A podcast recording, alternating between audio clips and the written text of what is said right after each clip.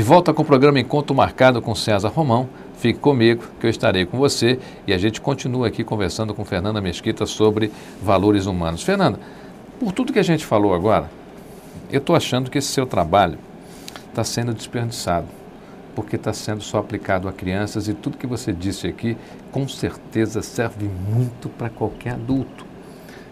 Por que não expandir isso daí um pouquinho mais para esses adultos tão defeituosos?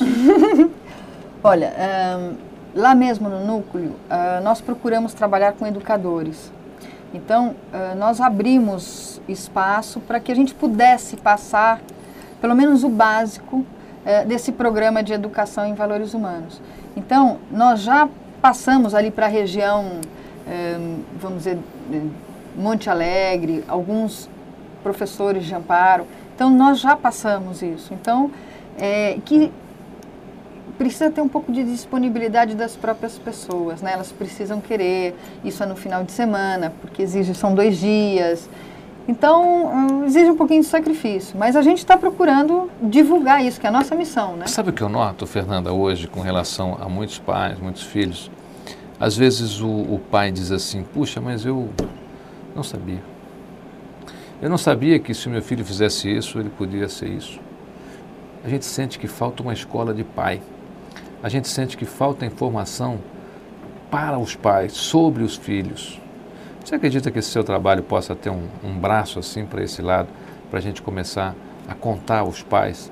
Eu tive um, o prazer de assistir recentemente no colégio é, Porto Seguro uma, uma palestra muito interessante de uma fonoaudióloga e ela falava das coisas que a gente fazia para os filhos, que a nossa mãe fez, que a nossa avó fez com a sua mãe e, e com a nossa mãe, que nós repetimos hoje. Né? A, gente, a gente apenas repete as coisas. Né? Então ela disse coisas muito interessantes e eu fiquei impressionado com o número de erros que eu já cometi com os meus filhos. Dizer, então, mesmo como pai, por mais esclarecido que a gente seja hoje, há sempre uma informação nova, há sempre uma informação que a gente desconhece. Todos somos ignorantes em algum ponto, em alguma coisa. O que, você acha dessa escola de pai? Quem sabe o teu braço social não possa se abrir de repente para pegar essas informações, porque você já tem informação sobre a criança, coisa que o pai não teria às vezes ao longo de uma vida. Pegar essas informações, esse estudo que você tem a respeito da criança, né? purificar essas informações e passar isso aos pais. Na realidade, Romão, é, vamos dizer, a primeira fase é implantar isso dentro de uma escola. Tá? A segunda fase é envolver a família porque senão fica naquela história que você falou. A criança aprende na escola e o pai, a família, vamos dizer, desfaz em casa. É porque você pega a família, a família acha ótimo a criança estar tá lá com você o dia todo, porque não está em casa perturbando. Quer dizer, tem muito pai que tem essa visão ainda. Quer dizer, talvez existam crianças lá que o pai ainda acha, olha, é melhor deixar o filho lá com a Fernanda, a Fernanda cuida bem, a Fernanda sabe cuidar, deixa lá, pelo menos passo o dia lá e ela me perturba aqui em casa. Tem essa visão ainda lá? Tem. Tem. E o pai, diz, aquele pai que não quer se, se envolver mesmo. Olha, eu estou bem assim, eu sou assim, e não me mudem, hein? Pelo amor de Deus. Então, na hora que você começa a querer envolver a família, começa a trabalhar, é, é difícil, porque eles não querem mudar. Somente é, no interior, principalmente. Né? É difícil mudar aqui já na cidade grande. Agora, no interior, então, eles têm um, um preconceito grande. Eu acho que as pessoas têm medo da mudança por medo. É medo do desconhecido. Por despreparo. Na realidade, você só não muda você não está bem preparado. Então, se você não está preparado para lidar com aquilo, né, dificilmente você vai conseguir realmente mudar. Então, eu vou deixar um recado aqui, aproveitando essa, essa deixa da Fernanda, que ela já deu muitas hoje aqui. Hein? Se você não estiver preparado para mudar, é porque você não tem informação suficiente ainda sobre esse assunto que você quer colocar na tua vida. Então, toda mudança requer muita informação, requer preparo. Só muda quem está preparado. Fernanda, quantas crianças há hoje lá no núcleo? Olha, nós estamos em torno de 80 crianças, nos períodos de manhã e de tarde juntos, né? Você acha que essa sua experiência pode se tornar um livro um dia? É, a gente já está trabalhando em cima disso, para que isso, é, para que a gente consiga divulgar mais, né? porque é, um, é, é, uma coisa apaixonante. Na hora que você começa a ver o que, que são os valores humanos, o que, que é esse programa, você se apaixona. É porque você tem lá um laboratório, né? É, e essas informações são preciosas. Quer dizer, eu acho que todo mundo que tem esse tipo de informação hoje, aí você tem mais uma obrigação, quer dizer, você tem que dividir essas informações para que a gente passe a errar menos com os nossos filhos. Na realidade, nós estamos com esse projeto, já está em andamento e acredito que até o final do ano ele, ele saia. Olha, eu fico muito feliz em saber que tão perto da gente, né, existe sempre alguém fazendo o bem. Você tem dificuldade em fazer o bem? É, eu procuro fazer o bem. Não vou é dizer que não é. difícil fazer o bem? Olha, não é difícil, é tão fácil, porque uh, o bem vem a, pelo amor. E o amor está dentro de todo mundo. É que a gente está tão acostumado a não olhar para o lado, a não parar, a não, não ver se alguém está precisando da gente. Você é criticada por fazer o bem? As pessoas não é. compreendem o seu trabalho, porque às vezes numa cidade, ou às vezes num país, as pessoas quando praticam o bem, correm riscos de serem chamadas, de serem rotuladas, de serem maltratadas, de serem desprezadas, né? e às vezes até de acharem que aquela pessoa faz o bem para ter alguma prioridade em algum assunto, em algum campo. Você olha, passa por isso? Olha, o que, o que me incomoda é assim, às vezes, porque você fala em valores humanos, acham que você é um Deus e que você não vai errar. E na realidade, você também está num aprendizado e você também está passível de erro. Então, o importante é você reconhecer que errou, como diz, pedir desculpa e seguir em frente. Então, isso é a maior crítica. Você fala em valores humanos, é como se a gente não pudesse errar. E na realidade não é isso, nós estamos aqui aprendendo também.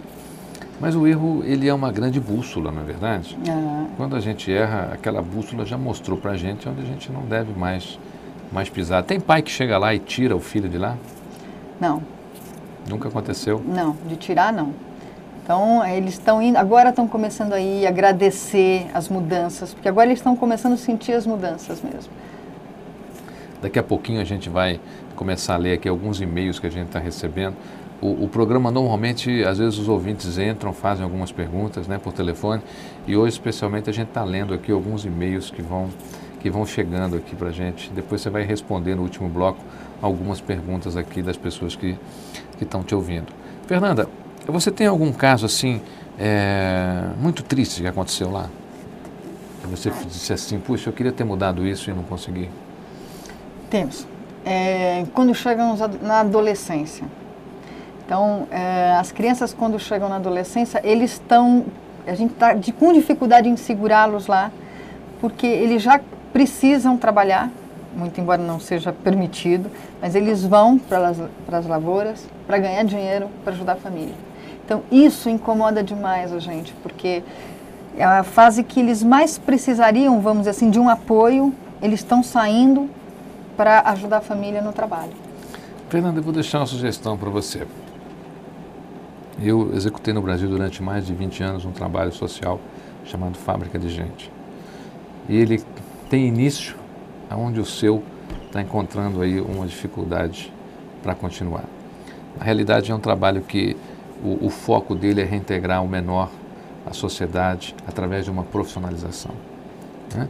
Deixar uma sugestão para você, quem sabe vocês não comecem a pensar em alguma coisa nesse sentido, porque se você consegue profissionalizar um jovem, por exemplo, lá na sua região, né, você vem com esse seu trabalho, aí você profissionaliza, você já tem até onde colocar, porque os empresários hoje com certeza dariam preferência a um colaborador, a um funcionário que tenha passado por uma escola como esse núcleo que você coordena. O que, que você acha?